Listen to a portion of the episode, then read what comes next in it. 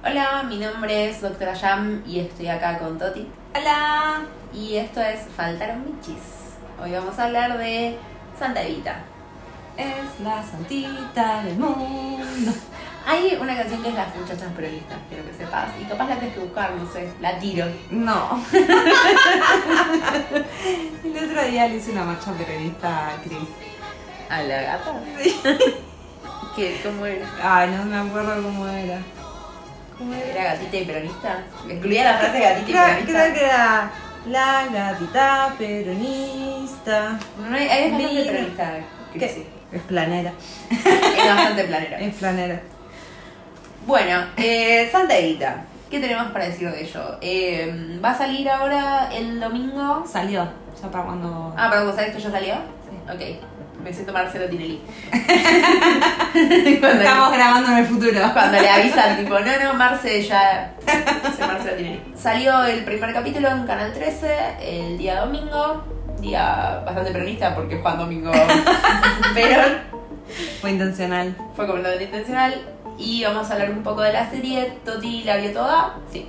Yo leí el libro y vi el primer capítulo nada más, que es el que van a mostrar este domingo. Que lo muestran como un enganche, digamos, para que Claro, la gente sí, ¿no? vea la serie. La serie está en Amazon. eh, No, en Star Plus. El Xbox. La produce Salma Hayek, que es lo que todo el mundo está hablando de, porque, oh my god, Salma Hayek, International Star. Latinas haciendo latinas. ¿Sabes qué? Voy a decir esto ahora y en este momento. ¿Por qué Salma Hayek no hizo de Evita, eh? Yo compro. Hizo de sí, Frida, no la vi la biografía, ¿vos la viste? Sí. ¿Está buena?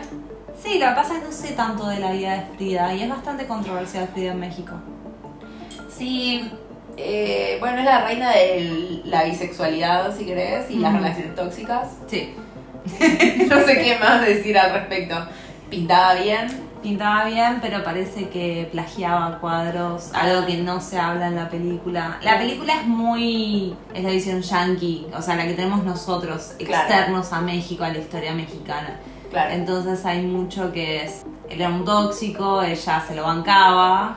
Él le plagiaba cuadros también, tengo entendido. Como Puede que ser. él le robaba un poco el estilo. Creo, creo que eso pasa en el momento. Sí. También es lo que te mostraban más era la relación marital que tuvo. No, Ah. no te la, creo, si no me acuerdo, no te la mostraban tan bisexual como era. Ah, mira. Que es, esto por eso es muy rara, no sé si es una gran película. Es una película, de- como narrativa, es una narrativa disfrutable. Ok. Si no sabes nada de Frida Kahlo, vale la pena. Si sabes, la película no te va a contar nada nuevo. Ok. Pero Salma Hayek está bastante buena en, esa película. Bueno, podemos hacer un paralelismo con Santa Evita, aunque Santa Evita está basada en un libro del mismo nombre y es un realismo histórico, mágico. Claro, eh, toma, los, te- toma el realismo mágico que conocemos, que todas las personas conocen en Latinoamérica, o al menos yo espero, pero para quien no sepa, el realismo mágico es básicamente contar una historia basada en la realidad con un elemento mágico. Siempre hay un elemento mágico que es parte de la realidad. Y lo histórico es que, bueno, Evita eh, era una persona, no hace Claro. falta, si estás escuchando de Argentina, no hace falta que aclaremos que era una persona No. real. Pero bueno, el tema del libro es que trata de un escritor en los años 70 que investiga acerca del cadáver de Evita. Pero el libro no es de esa época, sino que es más de los 90. Sí, fines de los 2000, 90, principios 2000. en donde el escritor escribe esta historia de este periodista. El, el escritor escribe una historia donde hay un narrador que investiga sobre el cadáver de Vita y a la vez la historia pasa en los 70s y en los 50s. que no es él, pero él también investigó al respecto. Claro. Al final del libro están todos los documentos Que supuestamente encontró. que supuestamente le encontró en los que basa esta investigación. Como que él investigó, entonces se imaginó una historia de un periodista que investigó también y Claro. que habló con estas personas con las que él no habló porque estaban muertas, lo que Sí. sea. Pero sí leyó sus libros, no sé, Sus entrevistas, notas, sí. notas, claro, cosas. Es un poco confuso. Presta la confusión, porque capaz si vos no sabes todo esto y mirás la serie, pensás que es una historia real de un periodista. No sabés que es un escritor narrando a un periodista que narra una historia, como medio una mamulla. Claro, es a la vez, o sea, un personaje insertado que no tiene que ver necesariamente con la historia, o sea, es, Sí. le presta validez a una historia que en definitiva no tiene validez porque es una ficción. Para traerlo a la cultura pop, o sea, para, para traducir esto en la cultura pop es como una especie del Diablo Viste la Moda. El Diablo Viste la Moda, la película que todos vimos, Meryl Streep, bla bla, quién es el villano del Diablo Viste la Moda, no vamos a entrar en esa. Es una Claro, es el discusión, es una discusión de Twitter que sale cada, cada seis meses en Twitter alguien dice, che, vi el Diablo Viste la Moda y el villano creo que es el novio. Y otros dicen, no, es Sí. Andy, no, es Meryl Streep. Bueno, y ahí hay que opinar. Tipo, no, es el capitalismo. ah, bueno, eso siempre. Eso siempre es el villano. Pero, claro, en el, eh, el Diablo Viste la Moda es un libro también que escribe una chica que ella fue pasante de Anna Wintour, la editora de Vogue, que es un personaje muy conocido, es la que elige quién va a la Met Gala o quién Sí. no.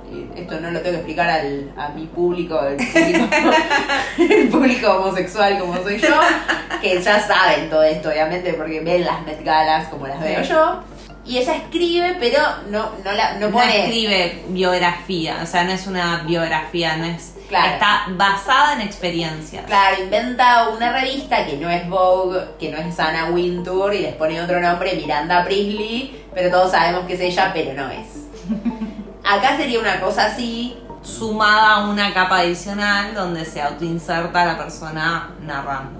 y que Evita es Evita, que creo que ese es el problema, no está basada en una eh, esposa En una de un de presidente, claro. no, en una esposa de un presidente random que es muy conocida, combativa, no es una alegoría, es No. Eva Perón, Sí. Eva Duarte Perón. Toma el nombre, toma el nombre y ahí es problemático porque para mí el, el gran problema es si esto es...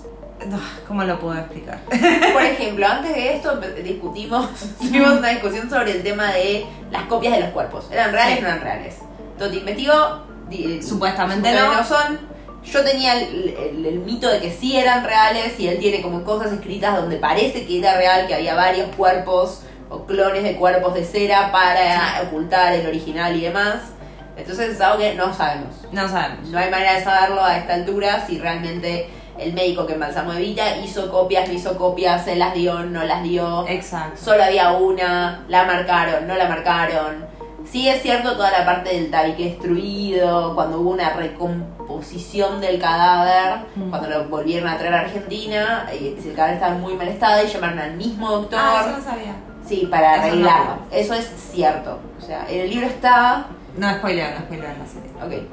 Eh, pero eso sucede, o sea, el, el cadáver está muy maltratado y el mismo doctor Ara es el que lo recauchuta, diciéndolo Claro. De la peor manera posible, y como que ahí vuelve a estar embalsamado y expuesto, y bueno, nuevamente utilizado como una especie de trofeo de guerra. Nada, bueno, más allá no se sabe, no se sabe bien qué pa- nadie sabe, o sea, solo saben los protagonistas que estuvieron ahí en ese momento. Sí, los secuestradores del cuerpo, básicamente. Claro, pero el tema es que en el libro está como, sí, esto sucedió, y en la serie obviamente también, porque Sí. está muy, muy, muy basada en el Pero, libro. y la pregunta real es, o sea, por ejemplo, si vos ves The Crown, la corona, ¿vos esperás que todo, absolutamente todo eso sea real? No, yo no, la verdad que no, pero sí quiero que me rellenen los agujeros de cosas que no sé de una manera dramática copada. Por ejemplo, el chabonete que se mete en el cuarto de la reina Hmm. y tienen esa conversación, solo él y la reina saben que conversaron. Porque Sí. además, ponele que después lo hayan entrevistado, suponete, ¿no? No tengo ni idea. El tipo puede decir cualquier, Cualquier cosa. cosa. Y nunca vamos a saber si esa fue la real conversación que tuvo con la reina. Pero fue un evento importante que lo quiero ver dramatizado, imaginar, o sea, entiendo que los autores imaginan Sí. de lo que hablaron y lo reproducen después en The Mm. Crown. Y está bien, yo lo tomo como si fuera la realidad, si querés. Claro. Y digo, sí, pudo haber pasado, o sea, no me hace ruido y digo, pudo haber Ah. pasado. Bueno, es lo que a mí me pasó con Spencer, eh, que vos no la viste, Yo es no una película de Diana, que es literalmente arranca con esto es una fábula basada en hechos reales. O sea, ¿por qué? Y es, la misma, es el mismo concepto, ¿por qué vas a hacer de Diana un personaje tan, tan, tan famoso, tan, tan conocido? ¿Y por qué vas a hacer con Evita, alguien tan, tan, tan conocido, algo que no esté remotamente basado en la realidad? es la exploración de una historia y de un relato de algo que querés contar sobre esa persona o la explotación de la imagen y nada más que eso. Yo creo que se acerca más a la explotación de la imagen porque justamente el tema del tanto del libro como de la serie es el cuerpo muerto de Evita. No Sí. es Evita hablando de Evita con vida. No. Si bien sí van a momentos específicos en los que la muestran hablando porque en el libro lo resuelven de la siguiente manera, tipo, fui a hablar con el peluquero de Vita y él me dijo, sí, yo la hice y cuenta una historia de cuando él la convenció de teñirse de rubia Claro. porque le quedaba mejor y no sé qué, y como que él la hizo porque eh, le tiñó el pelo y la Claro. arregló mejor y la sacó de, de, no sé, De la imagen que tenía de antes. la imagen que tenía, porque ella quería una imagen y estaba equivocada. Y él, Sí. entonces, como que te cuentan esa escena que el, que el señor peluquero cuenta. Y Claro. en la serie es lo mismo. Eh, va a Sí, en la con serie alguien. va a hablar con alguien, te muestran las escenas. Lo que es interesante, me parece, del libro es que te muestran estas narrativas de Evita interactuando con, con esta gente que estuvo en su vida o en su muerte.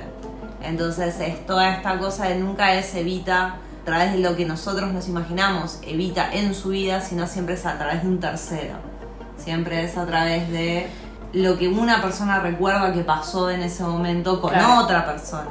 Que eso está bueno y no al mismo tiempo, porque de nuevo, nunca vamos a saber si la historia. la histo- las historias siempre se deforman, o sea, Sí. yo puedo llegar a mi casa y decir, sí, estuve con Toti charlando, no sé, hicimos, grabamos el podcast y Toti me dijo que iba a usar una lapicera verde. Y capaz Toti nunca me dijo lo de la lapicera verde y fue algo que yo agregué Claro. porque, no sé, la vi que tenía una lapicera verde en la mano. Y eso lo sabe Toti, lo sé Pero yo. era rosa, no prestaste atención. Claro, totalmente. Entonces es como. mm, Ese para mí es el mayor problema que tiene, uno de los grandes problemas que tiene la serie en general. El otro gran problema es, con volviendo a esto de, lo de la explotación de la imagen, es la objetivización de la mujer y la del cuerpo. O sea, no se trata de contar la, la vida de Vita, sino de explotar su cuerpo constantemente y contar las historias alrededor sin que ella sea una, una mujer partícipe, una persona partícipe de su propia vida, a lo, que es lo opuesto de lo que fue Vita. Claro, ese es el tema. Es una figura muy fuerte políticamente, tanto estés a favor como en contra de sus políticas, o Sí. lo que fue, o lo que significó, o lo que sea. Te guste, te parezca simpático o no, de todas maneras es como fuerte, creo que para todo el mundo. Primero por como en este país y en la mayoría de los países tomamos a las figuras históricas importantes, que es como Sí. Míticas. míticas. Me lleva un poco también a, a Hamilton y, y, bueno, la invención de Lin-Manuel Miranda. Pasa que, bueno, justamente en Hamilton la diferencia es que, bueno, obviamente Hamilton no rapeaba, todos sabemos eso, y no era un, Un puertorriqueño. un puertorriqueño, exactamente.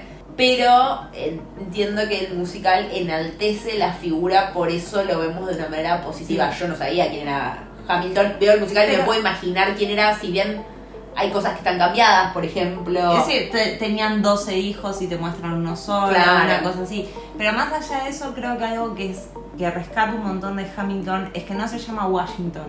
No es un personaje el que todos en Estados Unidos saben.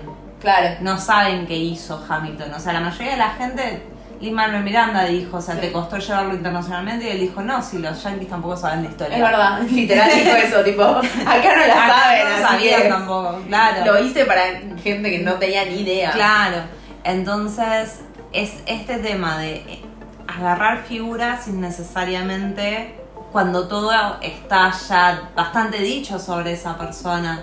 Hasta rescato, lo vamos a ver más adelante, pero hasta rescato evita el musical porque es un musical, no tiene nada que ver, no, no habla tanto de las políticas Evita, lo que dijo, lo que hizo, qué sé yo, es como bueno, Y- era y una, una- argentina, se vestía linda, cantaba, no lloro por mi Argentina, Se, se llevaba bien con los pobres. es Sí, como el- murió, fin. Sí. Como que te tiran un par de datitos. En cambio acá, durante toda la serie, al contarte esto a través de un tercero, siempre a contar, contarte de yo viví esto con esta persona, yo viví esto con Evita, la mayoría de la serie en sí pasa con ella, o sea, con el cuerpo de ella, con el cadáver de ella, le sacan la voz, le sacan toda la voz que ella tuvo la, la pasión y la lucha, más allá de los ideales. O sea, algo que se tiene que aceptar es que Evita luchó por lo que tuvo.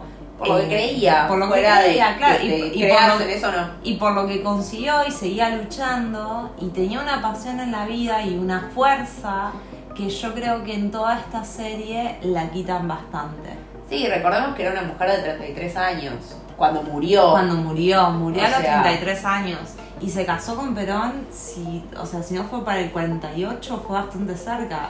Sí, sí, no, a, a ver, todo esto, todo lo que pasó de Evita, todo lo que sabemos de Evita fue en un periodo bastante corto de tiempo, como por lo menos percibimos el tiempo hoy, en el año 2022, que o sea, mucha gente a los 30 años sigue viviendo en la casa de los padres, o sea, Evita a los 30 años está Se casó militando con Perón. El, el matrimonio de ella duró 7 años, se casó en Claro. el 45 y murió en el 52. Todo esto pasó en un periodo re corto de tiempo que se hizo una figura tan conocida mundialmente. Sí, tan icónica también. para un montón de gente. Entonces, es una figura muy, muy fuerte para decir, bueno, vamos a hablar ahora solo del cadáver. También es cierto que siendo una figura muy, muy fuerte, lo que tengo para rescatar es que, bueno, ¿qué más podemos decir de Evita? Bueno, el tipo dijo, bueno, el cadáver. El cadáver, vamos a hablar de cadáver. Vamos a hablar del cadáver. Te puede gustar o no te puede gustar, pero es lo que va a la serie. Que creo que no está, de nuevo, tenés que tener mucho background de lo que, del libro y que se trata solamente de eso para sentarte a mirarla y decir, ah, Hmm. se trata de esto, sin esperar. Creo que la gente, o el común de la gente, espera otra cosa, espera la vida de Vita, Claro, espera- yo esperaba que fuera más una biopic, o sea, una película biográfica sobre Vita y el cadáver, como a la par. Bueno, otra de las preguntas que surgió mientras hablábamos es si esto es propaganda política. Que yo creo que no, justamente también por eso, porque mm, creo que el libro fue tan popular acá, por lo menos en Argentina, y lo agarraron para una serie porque justamente me parece que no toca tanto el tema de política en sí. Es más, de nuevo, lo del cadáver, ya está muerta, ya está. ¿Qué pasa después de muerta? Sí, a mí lo, lo que me gustó mucho en el primer capítulo es que justamente te ponen todo este momento triste en el que ella muere y a los dos segundos cortan y te pongan viva el, te ponen viva el cáncer. Y es como, es una forma bastante obvia, pero buena, de poner, bueno, sabes que no, Evita no era querida por todos. Como si yo pienso en un público internacional, los yankees solo se quedaron con Don't Cry for Me Argentina. Sí. En- Entonces es como les están dando una pauta de, che chicos, miren que no todos la querían. Sí, no me acuerdo ahora si está o no en lo del musical lo de Viva el Cáncer específicamente, pero no porque termina cuando ella muere. termina cuando muere, sí. Entonces que era como la posición que nada más. Sí. O sea, como que no, no creo que tú... Hace mucho que no lo veo. Sí, yo. Eh, pero no te mostraban grandes oposiciones. Y de nuevo, o sea, si viste hace mucho tiempo como nosotras el musical, te quedás con la canción y bueno, mucho más. Sí, ya. Y que muchos musicales te- Sí. son un poco así también, ¿no? Es como, bueno, las canciones. Se acabó, no, no- no sé si por tanto.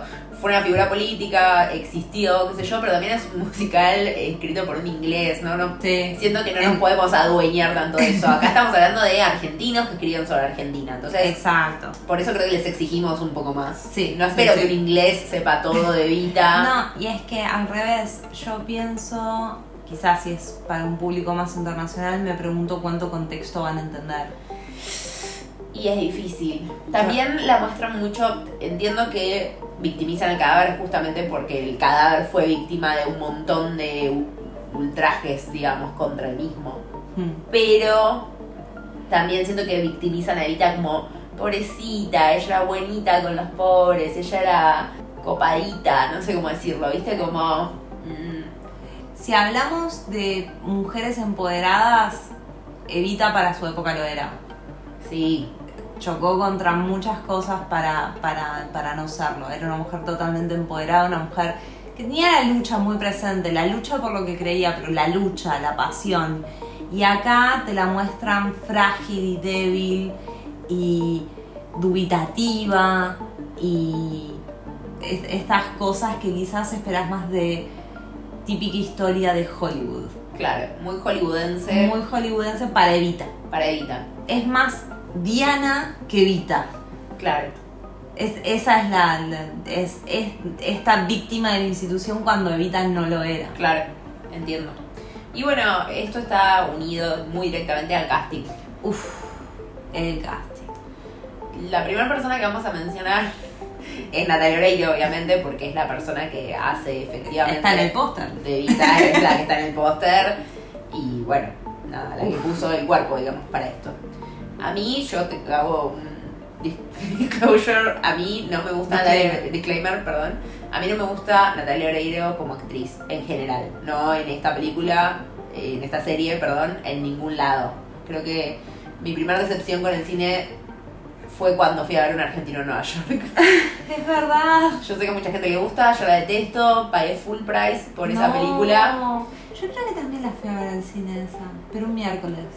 No, yo no, la vi el día de estreno y tipo un sábado. No. Y mm, yo pensé que era una comedia por la- los chistes que salían en, la- Sí. en las publicidades. Y después eran los únicos dos chistes que había en Mal. la película. Los que ya había visto y los que ya me había reído en su momento. Entonces, como que no me causó gracia. Tienen muchos problemas de continuidad. Sí. Eh, bueno, tiene muchos problemas en general. No me parece divertida. No me parece que está bien actuada. No. Me cuesta mucho tener siempre empatía por el personaje de Natalia Oreiro en casi cualquier cosa. sí. Creo que lo que más me gustó fue en Re Loca. No la vi. Es una película, no sé Sí, si sí. hicieron un. Es un remake chileno. Es un remake chileno, sí. No sé si el. O sea, primero fue la chilena y luego la argentina. Sí. Y ahí me gustó lo que hacía ella, pero porque, bueno, era algo muy simple, la verdad, no era algo. Sí, sí, tiene que actuar de loca. Sí, no requería una.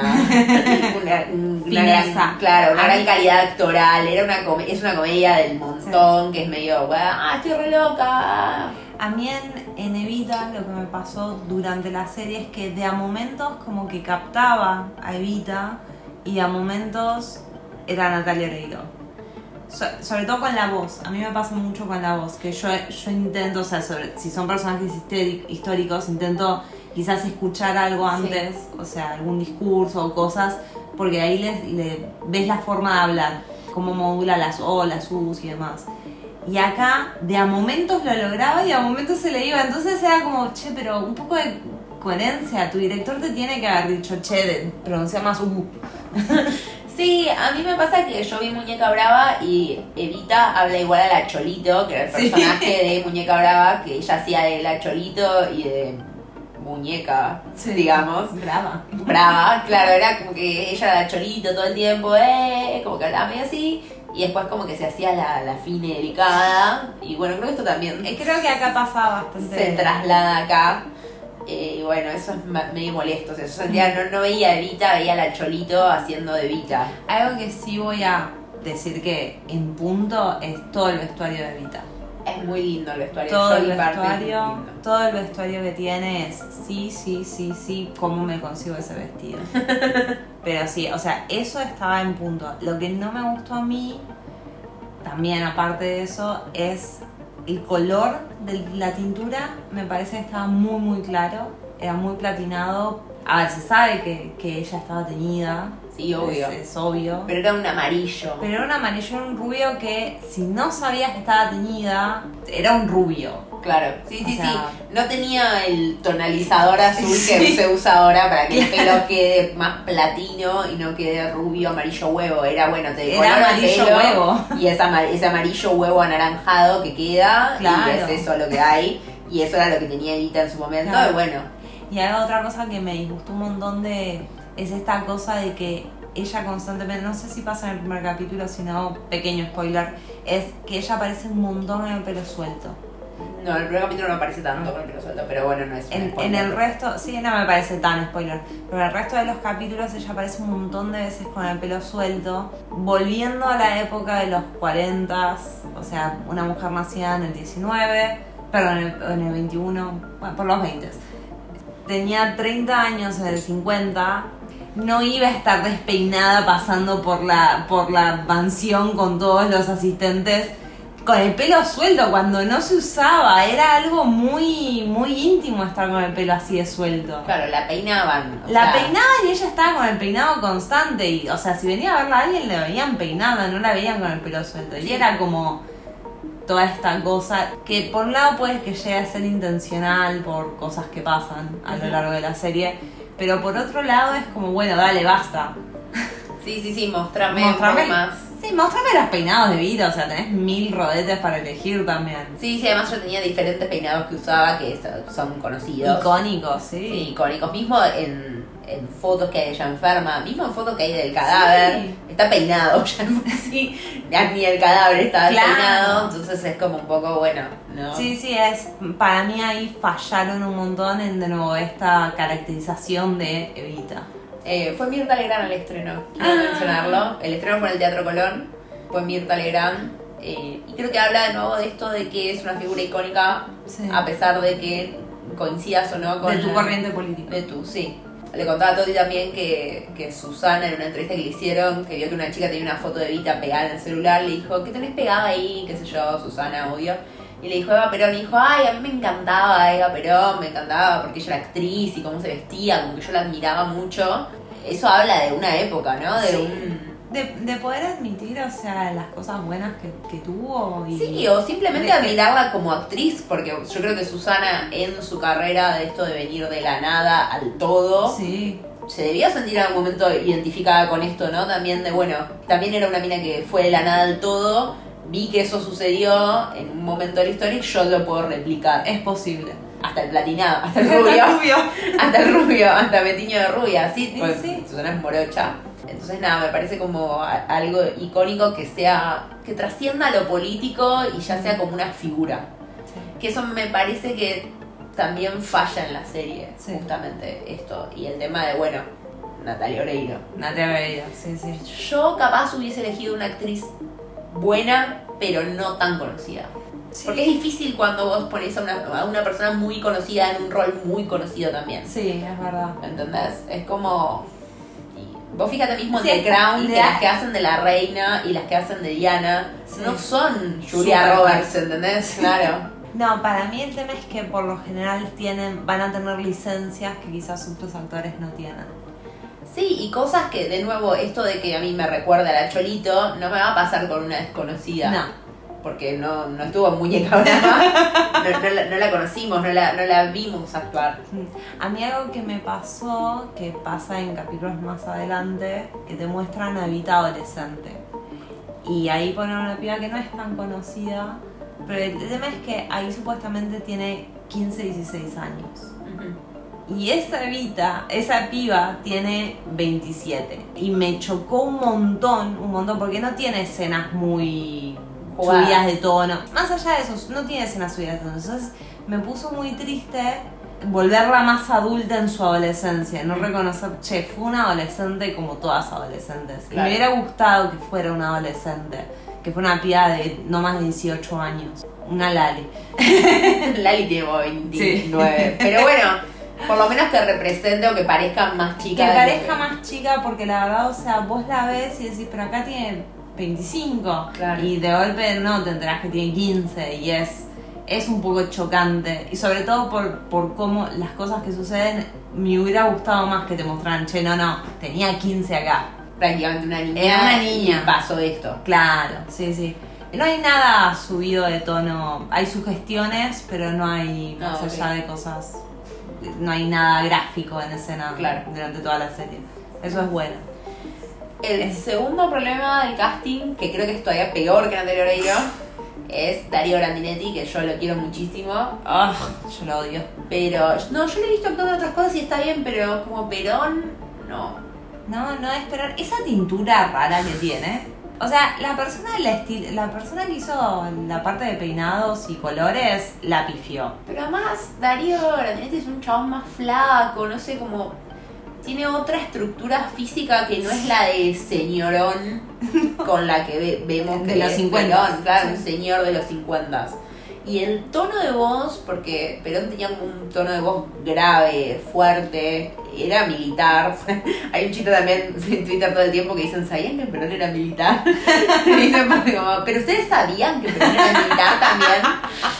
Una vez alguien puso eso y bueno, quedó como chiste tipo, sí, sí, todos sabemos. Pero bueno, generalmente un militar que llegó a donde Perón llegó y donde te- hay millones y millones de horas de discursos de Sí. Perón, de entrevista, de charla, de video. donde es un chabón que tiene una voz fuerte, donde Sí. es un chabón imponente, donde vos lo ves, de nuevo, te guste o no, tenía una...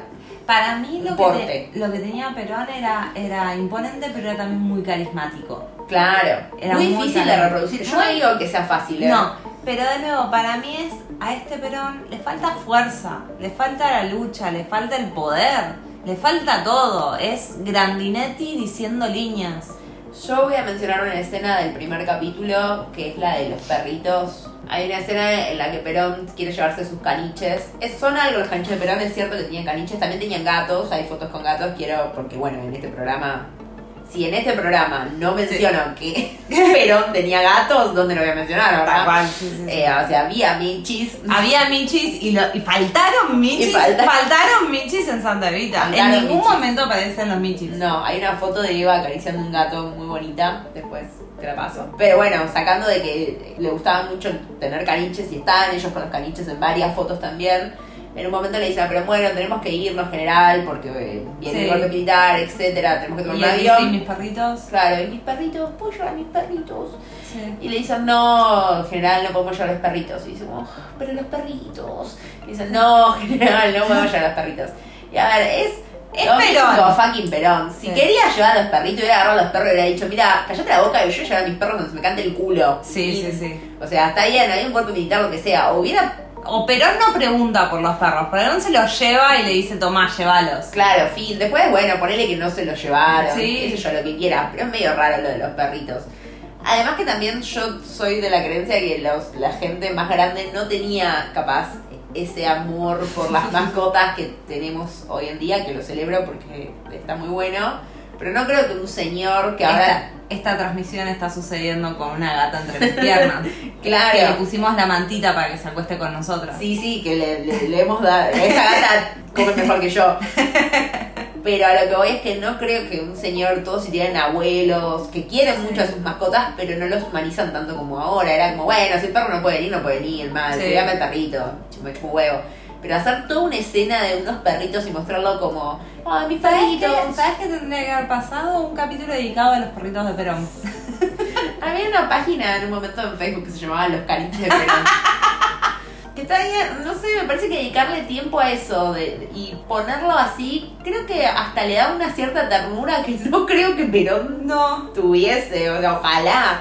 Pero me da que No. mi perrito, mi perrito, ¿viste? Como que, y encima también Grandinetti lo dice en un tono de, como no es como, no, Monótono. no impone, no es como, bueno, quiero llevar a mis perros, y le dicen, no, general no podemos, entonces es como, no sé, no hay una discusión, como Claro, vos, yo esperaría una discusión ahí. es Sí. Perón gritando, me sacaron a mi esposa y ahora me quieren sacar a los perritos. Claro, un ¿entendés John? Wick, un John Wick. Sí, John Wick Perón, John Perón Wick. Al final John Wick estaba basada en la historia de Juan Domingo Perón cuando le mataron a la esposa y le mataron a los perritos. Es como que, no sé, hubiese dicho, bueno, alguien cuida a los perros. No, no sé si se hubiera enroscado tanto en esa, en Mm. pensar en los perritos. Falta también, como que no hay mucha química entre ellos. No, hay cero química entre ellos dos, parecen. ni- creo que ni padre e hija. No. Ni eso tienen. No, no, son dos personas diciendo diálogo.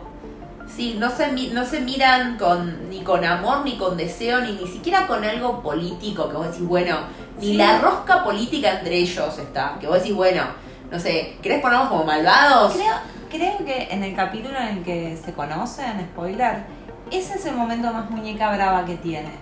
sí, lo vi, lo vi, ¿sabes? Dónde en TikTok. Lo, Sí. Había un TikTok. Es- ese es un momento muy muñeca brava, porque ahí tendrías que mostrar o a Eva trepadora Claro. o a Eva enamorada, básicamente. Sí. O una de las dos, pero el momento en el que se conocen es como, ¡ay! ¡Ay, pero está acá! ¡Ah! Y nada más. Claro, no se termina de, de decidir la serie, como Mm. capaz quiere ser demasiado neutral. Sí, puede ser. Ese- no sé si es, no sé qué es, pero es algo- hay, hay algo que no termina de funcionar entre ellos dos. Y también hay unos diálogos, los diálogos entre ellos no tienen nada de impacto. Voy a spoilear, pero bueno, hay una escena en donde que tiene que tener un gran impacto emocional entre lo que dicen ellos, él le dice algo a ella y es nada, es nada lo que sucede, pero nada, o sea, él se lo dice, él se lo dice como peor que un médico de guardia. Claro. O sea, y es che, pero supuestamente es tu esposa a, la que, a quien amás, o a- por lo menos con quien tenés confianza. Sí, amás, respetás, la usaste como líder político, que no, no se juega por ninguna de todas esas. Porque Sí. última los querés mostrar como villanos, como que eh, se cagaban de risa y decían, ah, ja, ja, ja, el mal del pueblo. Bueno, hacelo de Sí, última, ¿viste? Que haya una paz. A ver, si hay algo que no eran, eran gente tibia. No, tal cual. Los querés mostrar como horribles y malos, hacelo. Lo querés mostrar como luchadores y que se jugaban por la patria, hacelo. Pero lo que no tenían era un momento de tibieza. Y además, No. la historia de por sí del peronismo es súper dram- Es algo tan dramático que lo puedes agarrar como re un Sí. drama. Porque es. tiene- Podés hacer la historia de tipo esos siete años y te haces siete temporadas. Y pero, claro. Podés hacer un sí, declaro en Argentina. Podrían haber hecho más temporadas, de hecho, y haber contado, tipo, bien toda la historia. Y de nuevo, que sea. Me gustaría no es que se arme polémica, ¿viste? Sí. Pero como que no hay ni polémica acá que agarrarte. No, no, no, no hay nada, no hay Es todo nada. muy neutral, muy Sí. muy agua mineral. Y no, no tiene sentido porque lo que genera el peronismo son pasiones. Sí. A favor y en contra. Pero genera o amor o u odio. Sí. Pero no me hagas que no genere nada porque es una mole. Algo que sí voy a... Dos cosas voy a rescatar de la serie que me parece que son re valiosas. Una, hay muchas mujeres. Eh, Evita bueno. interactúa con un montón de, de mujeres y hay personajes femeninos más allá de Evita. No tienen una trama, mm, pero nadie tiene mucha trama más allá de los tres personajes principales. sí. Pero bueno, aparecen muchas mujeres de muchos cuerpos distintos, que es algo que... Y, y cuerpos que yo veo fotos de, de mi abuela, de mi mamá, y es como son muy de esa época también. Ah, eso está y buenísimo. es como, es lindo reconocer esa parte. Y otra cosa que me gustó fue que de momentos usan imágenes, filmaciones históricas reales. Eso está bueno también. Eso está muy bueno, o, o discursos reales. O sea, usan las grabaciones reales. Sí. Entonces está muy bueno esa parte de... Sí, eso está bueno. Bueno, en la serie de Maradona hacen lo mismo. No sé si la viste. No. Pero también en momentos es Maradona jugando y en momentos es el actor Claro. jugando. Entonces como que se mezcla y en un momento perdés quién Claro. quién, porque está todo, obviamente Maradona de lejos, ¿no? Obvio no le hacen en primer plano. Pero se, se, se entremezcla en la historia. Que de hecho la serie de Maradona me gustó mucho más, primero porque da para otras temporadas, porque no, no termina, digamos, en la muerte de Maradona. Y, y segundo, porque es bastante, viste, polémica y me parece una buena manera, si vos la ves, de, si sos un extranjero, por ejemplo, no sabes nada de Maradona y ves esa serie, ¿Entendés? ¿entendés? Sí. Tipo, ah, este chabón. Acá el poco contexto histórico que necesitas para más o menos entender lo que pasó lo tenés, pero el mínimo. O sea, no, no te cuenta historia argentina. Lo que yo siento es que si yo no sé nada al respecto, no entiendo por qué esta mujer Claro. levanto, o por qué levanta las pasiones que levanta. Sí, eso tal cual. Es como, pero ¿por qué tanto? ¿Entendés? Por esto, que es una boludez, que es la mujer del presidente, que ve, me... Y para mí faltaron muchas escenas icónicas públicas de ella. que no están en el libro, pero justamente me parece que por eso se deberían haber alejado más del libro en sí. Podrían haber agregado cosas, o sea, la cantidad de escenas al pedo que tiene. Como la de los perritos. Tal cual, o sea, hay cosas que podrían haber sacado y podrían haber agregado para mostrarte la, de nuevo, es la fuerza de esta mujer. No hace falta que creas en lo que ella creía, es simplemente mostrarte quién fue esta mina. Si no, otra que podían hacer si no querían meterse en esa y no querían es sacar todas las partes directamente de lo que era Evita y hablar netamente del cadáver, Es que eso hubiera sido lo más lógico. claro, y no meter, eh, no mechar, ¿entendés? Porque como que mechando te da como un, Te da una tibieza. claro, pero no, no terminas de Es- entender. Mirá la vida íntima de Vita cuando hay cosas de la vida íntima que no son así y tampoco te interesan. O sea, que el, que el estilista la tiñó de rubio y a mí no me interesa que el peluquero fue el que decidió el rubio. Sí, no, no hace, sea, que nuevo también no- es algo que no dice, a Evita. que dice el peluquero y también hay que Claro. ver si es así, entonces es como Claro. me, viste, y tampoco cambian, sí, no cambian nada a quién le tiñó el pelo. Claro. Es como, ah, mirá, sí, tal cual. gastar una escena en eso que no, está en el libro que habla Mm. con el que Sí, le tiñó sí. el pelo y ahí consigue el, el librito del que Sí, la, eso, la seguía y demás. Eso bla, pasa en el primer capítulo. Eso pasa en el primer capítulo. Eh, y está también en el libro. Pero eh, es como que de última centrate en la historia del cadáver y ni me hables de Vita viva. No me la muestres viva. No, el poneme, cadáver. poneme una intro. En 1952 Evita muere. Fin, claro. Evita, sí, no, no hace falta la nada. líder espiritual de la nación muere y pasa esto. Fin. Entonces, bueno, yo ya no, no me, no tengo que fumarme a Grandinetti actuando mal y Sí. a Natalia Oreiro haciendo de la cholito. Ay, no, tal cual. Veo el cuerpo y bueno, sí, cada tanto al, alguito de Perón y alguito de otra cosa y bueno, la investigación del o sea, centrarse ahí. Sí. Pero está tan fiel al libro que creo que ahí falla. Claro. Lo que pasa es que también hay que pensar, el libro está pensado para gente argentina que sabe de Evita, sabe la historia argentina, Claro. o tiene el conocimiento básico para poder leer el libro y entender por contexto. Entonces hay un montón de cosas que no hace falta que te diga, o sea, no hace falta que en el libro te diga que Evita se, se subió al auto en un poste de hierro para poder estar en la jura, en la jura de la reelección de Perón, pero porque no hace falta, porque vos ya sabés que Evita hizo Sí, eso. más si te compras un libro que se llama Santa Evita. Claro. Más o menos tenés un contexto, o sea, sabés de lo que vas a leer. Claro, o sea, como en el libro está bien, o sea, en el libro que no lo mencionan, porque de nuevo el libro está pensado por un público argentino. Sí. Pero en cambio, si hay, es una serie donde estás presentando y contando la historia de algún personaje, de, de un personaje histórico, y hay ciertas cosas históricas que tenés que poner. Sí, el libro tampoco me parece, yo sé que fue muy vendido y demás, yo lo leí, no me parece una gran obra maestra. Esto es a Fue- título fue un personal. polémico. Sí, a mí me parece la obra maestra como para hacer una serie de ese libro. Me siento que es como una excusa, que agarraron el libro de excusa para hacer una serie de Evita Con Natalia Oreiro. Y sí, y salió esto. Y Sí. bueno, no sé, véanla igual, obvio, yo creo que hay que ver yo, todo. Yo creo, yo creo que hay que ver esta serie y preguntarte por qué le dice grasitas en vez de descamisados. O sea, porque nunca dice descamisados, siempre dice mis grasitas, mis grasitas, mis grasitas. Yo entiendo Eh. que es para el público internacional. Sí, para mí es rarísimo. Porque es más difícil explicar el término descamisado. También lo pueden googlear. no, pero yo aparte no entiendo, o sea, mis grasitas, a mí descamisados me dice por lo menos no tienen camisa. Medio que por contexto lo sacás. Sí, sí. En cambio, mis grasitas, ¿de dónde sacás en mis grasitas? Sí, e- es verdad que igual Evita usaba ese término, pero no sí, tanto. pero no- usaban mucho más descamisados. Sí, sí, todo el sea, tiempo, sí. Sobre todo acá que es una serie donde de nuevo no ahonda en la vida de Evita, sino son cual. ciertos momentos, esos momentos elegís esa palabra. Sí, por eso es rarísimo. Pero recomiendo ver una segunda peli que está disponible en YouTube con un audio increíble Se para ve una película argentina. Y se escucha increíble. Sí, la acabamos de ver. Sí, no es serie, es película. Es peli, es peli. Eh, es del 96. Se llama Eva Perón. Simplemente Eva Perón.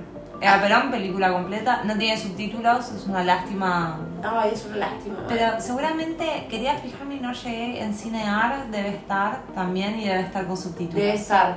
Y con subtítulos seguramente. Sí. Pero si no en YouTube al menos la pueden ver de 10. Sí, está completa y se ve increíble. Además la vimos en una pantalla súper grande, cero pixelada. Cero pixelada, increíble. Subido en 2015 también, o sea, increíble. Sí, en TikTok hay comparaciones entre esa película, la actuación de esa película con la de Natalia Oreiro. Voy a ver si subo ese TikTok a- al Instagram como para que lo vean. Porque ahí se ve bien la diferencia de calidad actoral. Actoral, de guion.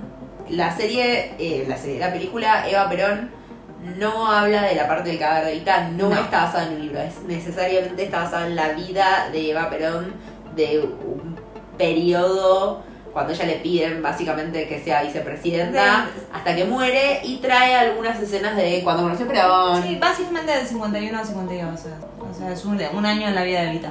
Sí. y trae y la película está tan bien hecha porque tiene mucho esto de no decir las cosas, no no tiene Las muestra. Claro, las muestra, vos ves lo que está pasando. Hay, hay una escena a los 18 minutos, lo sé porque la volvimos a ver. Esa parte me la hice volver a ver. Me encantó porque ahí te muestran, más allá de, o sea, más allá de las convicciones políticas que tengan, te muestra lo bueno y lo malo. En una sola escena te muestra lo bueno y lo malo. Sí.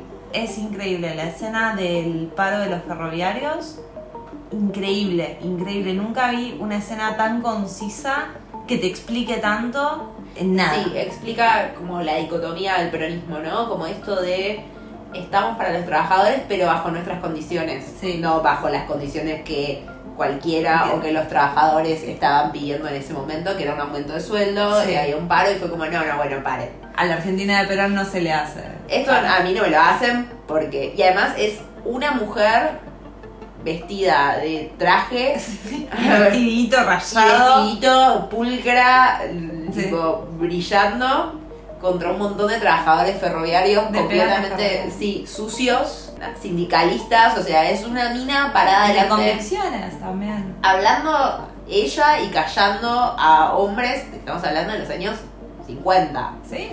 No, ya ahora es algo Ahora es otra cosa, pero- Yo no me animo a pararme, no, de verdad lo digo, en, al- de cualquier sindicato, pesando en el caso sí, de Eva, mandarlos a la mierda 50 aparte, porque, kilos. porque los mandaba a la mierda constantemente. Sí, sí, una mina de 50 kilos, un metro sesenta, parada eh, contra un montón de obreros ferroviarios, diciéndoles, a mí no me van a parar el país. Sí. Te guste o no, de nuevo, es como, bueno, ahí puedes discutir después si los trabajadores tenían razón, si el socialista tenía, el socialismo tenía más razón, si lo tenía ella. Eso es completamente Te- discutible. Te muestra la postura de Eva Perón, la postura del peronismo, las fallas del peronismo también. Sí. Las fallas no solo, digamos, en derecho de trabajadores, porque en definitiva estaban pidiendo un aumento porque estaban ganando una miseria, pero aparte eh, esta demagogia que tenían de no, no, no, a Perón o, o con Perón o, o antipatriótico, no, no hay intermedio. Sí, sí, una Bien. mina que además, esas eran sus convicciones, era, o, o estás conmigo o estás Sí. en contra. Sí, sí, no hay otra. También el, también demuestran las, las corrientes políticas de los trabajadores en esa escena. Y era como fantástico, te, muest- te, te plantean el diario de la prensa y los oligarcas, o sea, la, la oposición, te lo muestran en una sola escena, te muestran todo. Que es algo muy difícil de Es explicar. Hay increíble. gente que al día de hoy no lo sabe o no lo, o no lo entiende o lo que sea. Y en cinco minutos te resumen peronismo, socialismo, trabajadores, oligarcas, prensa. Está todo ahí metido en, en, En ese- escena de en esa cinco escena. minutos. Sí, sí, no, es bueno, increíble. es muy Es- bueno. esa escena me, me voló la cabeza.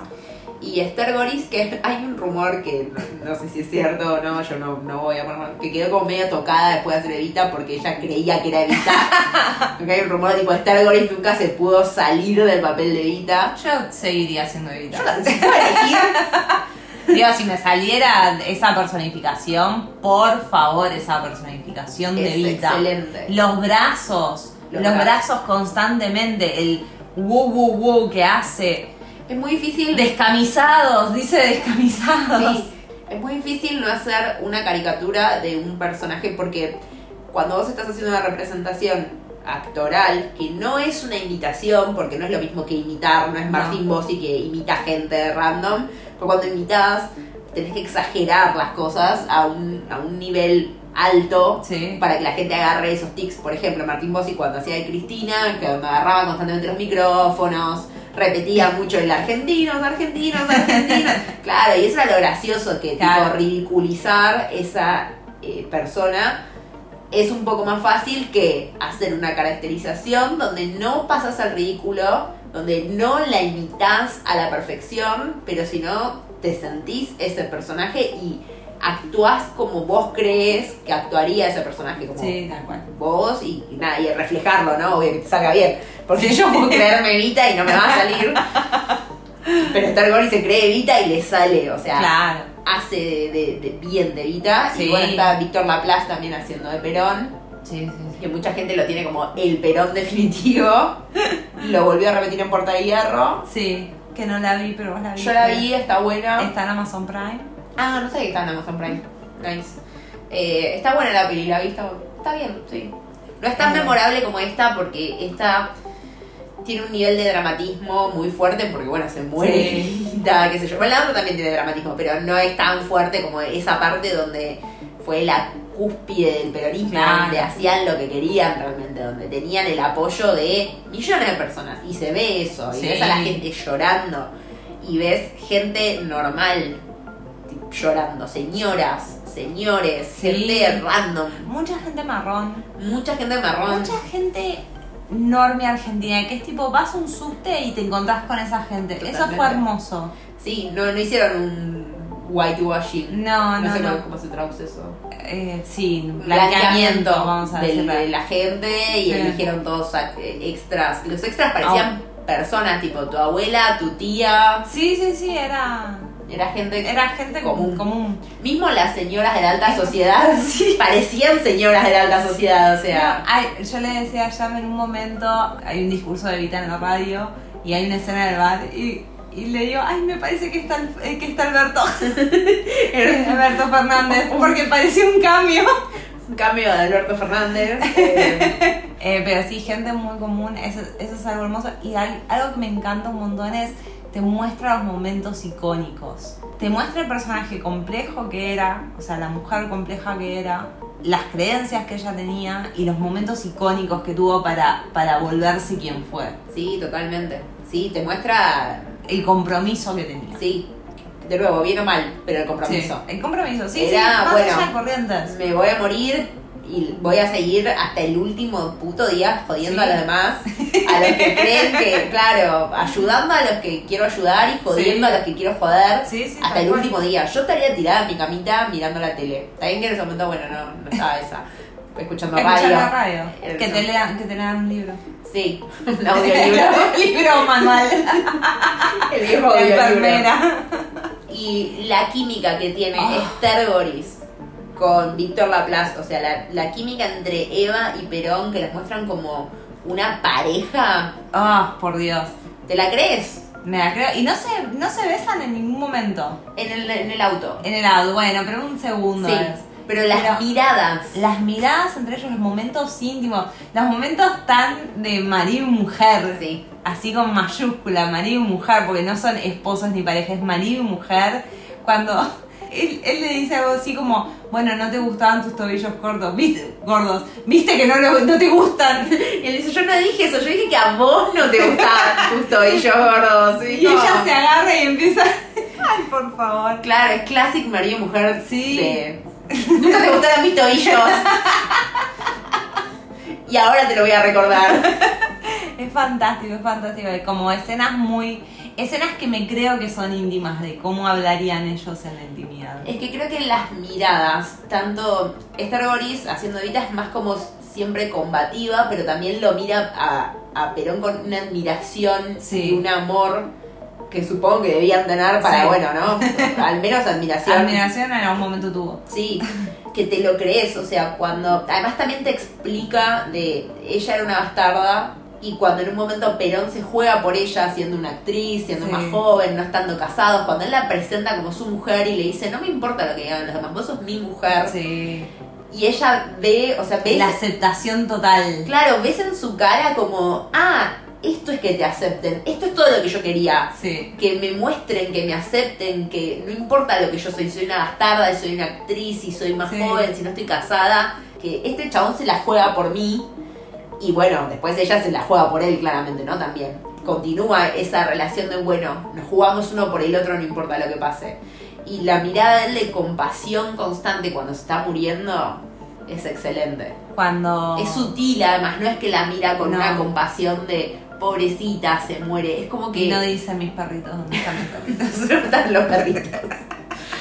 Eh, no le importa, pero a los perritos le importa que se está muriendo su mujer. Los perritos le chupan un huevo.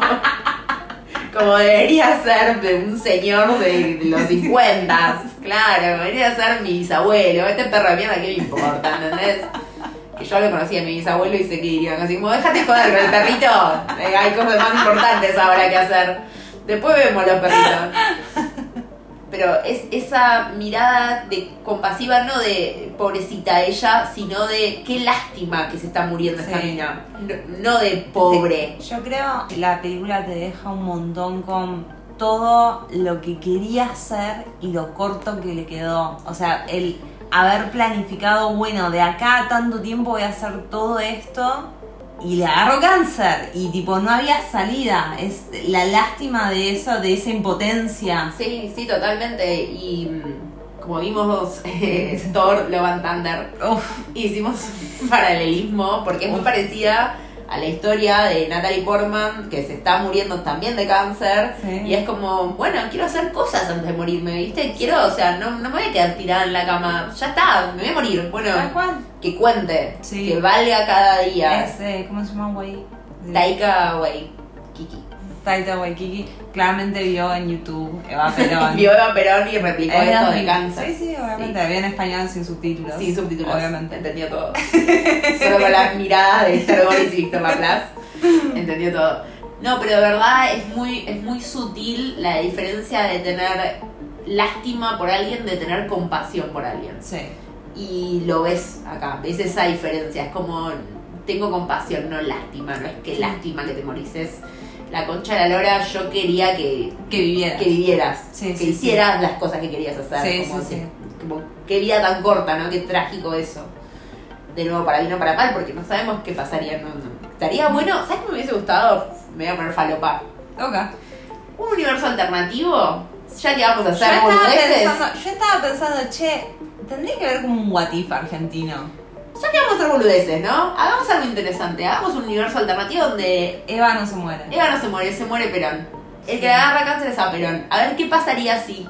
¿No? Sí. Eso sería como interesante. Igual, la decisión, o sea, ya, ya sabemos que en el contexto político Evita la eligen y la derrocan el mismo día. Sí, probablemente.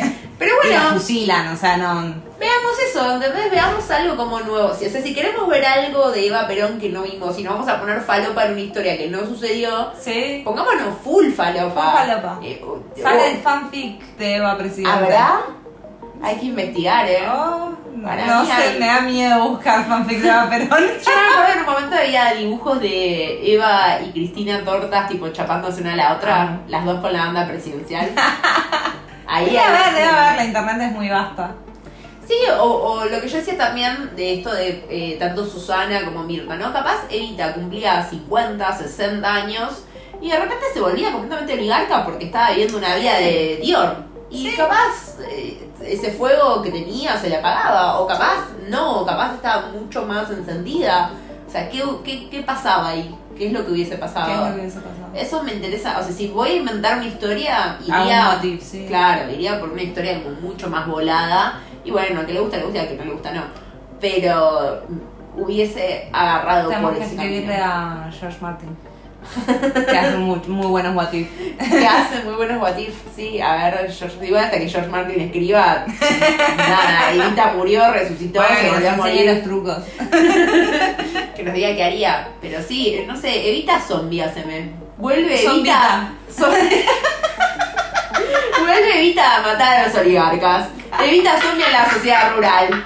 Y, Claro, hagámoslo divertido, chicos. Si no esto es un embole. Eh, Al final hacemos cosas en embole. Es culpa nuestra. Como que siento que falta un poco de creatividad ahí de nuestro lado. Sí. De Eh, ya vamos a llegar. repensar a los a las figuras históricas importantes. No quiero decir la palabra prócer porque para algunos seguro no lo es, pero reinventar y decir, bueno, Evita Zombie tratando de resucitar a Perón. Entrando a la ciudad rural eh, o gritándole carneros a los que a, a Hugo Moyano haciendo un paro, qué sé yo. Ah, eh, era uno de los what if, literalmente. El zombie. Eh, eh, Wanda Zombie. Wanda Zombie, claro, por eso le digo, ¿entendés? Como agarrar algo un poco más entretenido. O ver Sí. el matriarcado de Evita, eh, en el caso de que ella hubiese sido vicepresidenta y después tal vez presidenta de la nación. Mm. Que hubiese sido la primera presidenta mujer argentina electa. ¿Qué hubiese pasado ahí? ¿Hubiesen La cambiado las cosas? Claro. ¿Hubiesen cambiado las cosas o no? ¿Hubiese sido peor? ¿Hubiese, ¿Se hubiese vuelto loca de poder? No. O Es sea, una gran pregunta. Sí, son preguntas que estaría bueno desde la ficción que las respondan. Siempre siento que todo es tan... Tático. Sí, solemne es la palabra. Ah, sí. Viste, todo es tan solemne, todo parece un acto del primario. Tipo, vamos a hacer una... Y ahora Eva Perón va a hablar, a- claro, y te ponen a Mini Natalia Oreiro haciendo un discurso. Y no me interesa tanto eso, o sea, No, a mí por lo menos. No sé a qué público apunta esta serie. No termino de entender el público de esta serie. Porque internacional no creo que interese tanto, honestamente. O sea, capaz inter- o sea, capaz vende el título, pero Sí. después cuando la ves es me. No creo que nadie. Es bastante me la serie. Nacional, más me todavía porque la gente que la odia no la va a ver porque la odia, salvo Mirta Legrand, que entendió que no tiene nada que ver una cosa con la otra. Deberíamos aprender mucho de Mirta. que bueno, entendió esa y la, y la va a ver. también de Susana, que también hay que aprender mucho de esa mujer. Porque yo creo Susana, que Susana sabe. yo creo que tanto Susana como Moria eh, reconstruyeron sus carreras de una manera exitosa Sí. que otras personas de su misma generación no lo supieron hacer y ahora y ahora cayeron en desgracia. Y con esto creo que nos despedimos. Y con esto nos despedimos. Susana Jiménez haciendo Eva Perón me interesa, es lo que voy a decir. Eso me gustaría. Como haciendo El de- musical. Que- La quisiera de musical. Sí, no, pero haciendo una Eva Perón viva, grande. Ah, re. Susana, yo compro eso, Yendo a ¿eh? Miami. Eva Perón yendo a Miami. Yo no. qué sé yo, no es un poco más divertido, que levante un poco de polémica, agitar un par de jaulas. Sí. Eh, bueno, en Santa Rita faltaron michis, literalmente. Literalmente porque hay perros. Y no los michis históricos. Y no faltaron michis históricos. Bueno, así nos despedimos. Esto es todo por hoy. Los vemos en la próxima. Síganos en redes sociales. Instagram, Twitter. Twitter. Y esas Sí. son todas las que tenemos. Sí, Instagram, Twitter. Alguna vez tendremos TikTok cuando tengamos tiempo. Sí, Eh, sí, ya llegará. Mándennos dinero. Adiós. Un besito. Chao, chao.